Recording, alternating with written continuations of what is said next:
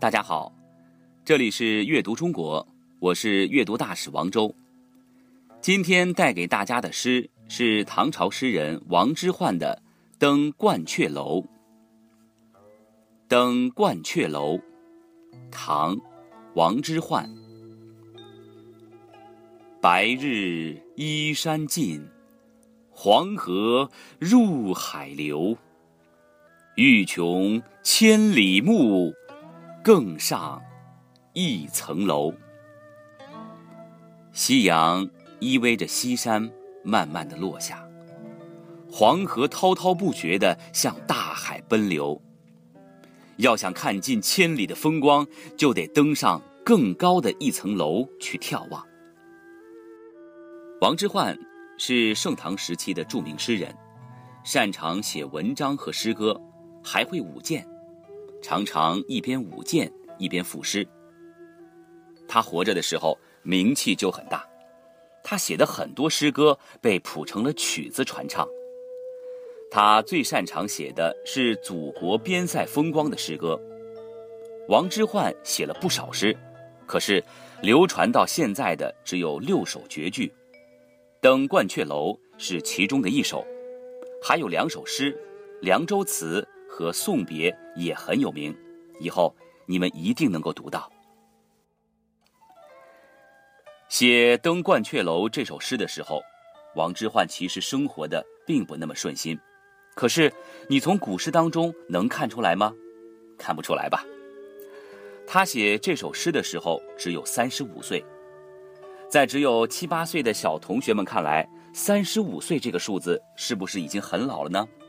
可是，对于一个想立志做一番大事业的人来说，这个年纪可是还很年轻哦。大人们说这是正当年，但就在这个年纪的时候，他被人陷害，丢了官，从此就过上了另外的一种生活。他到处去访问朋友和旅游。听起来不错，但真的是这样吗？古代的读书人谁不想到朝廷里当官，为国家贡献一份自己的力量呢？只有做官，才能让读书人最大限度地施展抱负。做不了官，就不能施展才能。所以，即使豪放的像李白这样的诗人，也会想要做官；即使像孔子这样的饱学之士，也希望能够做官。把自己的治国安邦的想法说给皇帝听，使国家获得更好的治理办法，实现国富民强。从王之涣这首诗，我们能够看出，他是一个很有才华又心胸宽广的人。虽然身处逆境，可是他并没有哀叹，思考的仍旧是无限风光在险峰。身为小学生。大家也要学习他这种遇到困难仍旧能够不断努力的精神。那么，王之涣是怎么写出这首诗的呢？当然是站在鹳雀楼上才写出来的呀。鹳雀楼很高吗？在古代，它算得上是一栋壮观的高楼了。当然，如果拿它跟迪拜建立在海边的高楼比，那就是小巫见大巫了。可是。古时候能够建设这种六层的木结构的楼，已经算很不错了。大家呢可以到网上搜索图片，看看鹳雀楼，看看是不是非常的壮观。鹳雀楼啊，在山西省永济市蒲州古城西面的黄河东岸，它楼体壮观，结构奇巧，楼的周围风景特别秀丽，而且黄河。那恢宏的气势尽收眼底，给筑楼眺望的人留下深刻的印象。所以，唐朝、宋朝的很多文人学士都要到那里登楼欣赏黄河的景色，并留下了不少不朽的诗篇。王之涣也去了，他一去不要紧，谁写的歌颂鹳雀楼的诗都比不过他。他只写了二十个字，却天下第一。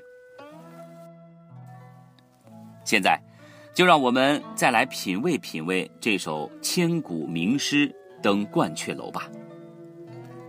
前两句，第一句写山，第二句写水。白日依山尽，黄河入海流。一，依傍，尽，消失，落山的样子。入，流向海里的意思。诗人眺望一轮落日，向着楼前那一望无际、连绵起伏的群山西沉，在视野的尽头冉冉的消失。他目送着流经楼前下方的黄河奔腾咆哮、滚滚南来，又在远处折而东向流归大海。这么豪迈壮观的景象，诗人只用了十个字就写了出来。在我们眼前，仿佛展现了一幅山水画卷，画面宽广而辽阔。后两句：“欲穷千里目，更上一层楼”，就不是写景色了，写的是什么呢？对了，写的是诗人的想法。穷，是其要看尽风光的意思；千里目，不是千里眼。是看一千里看得更远的意思。千里和一层都是虚数，其实你即使再登上一层楼，恐怕也是无法看到千里之外的景象的。毕竟人眼的功能是有限的，就算是坐飞机升到高空，也不能一下子看到千里之外的地方啊。所以呢，这是诗人的想象。那么，诗人为什么要这么想象呢？实际上，诗人是想告诉我们一个道理，这个道理就跟你们非常熟悉的那句“好好学习，天天向上”的道理是一样的。他告诉我们，如果你想取得更大的进步，就要再努力攀登。世上无难事，只要肯登攀。这首诗前两句写景，到了后边。却转而一下子升华到了人的精神世界里，将外界景象带给人的感受淋漓尽致地写了出来，写出了诗人奋发向上的精神境界。正是因为有了后边两句如此出人意表却又极其朴素的诗，才使这首诗一下子脱颖而出，深深地印入人们的脑海，使古今无数的读者牢牢地记住了它。所以，它被视为一首千古绝唱。绝唱就是好的不能再好的意思。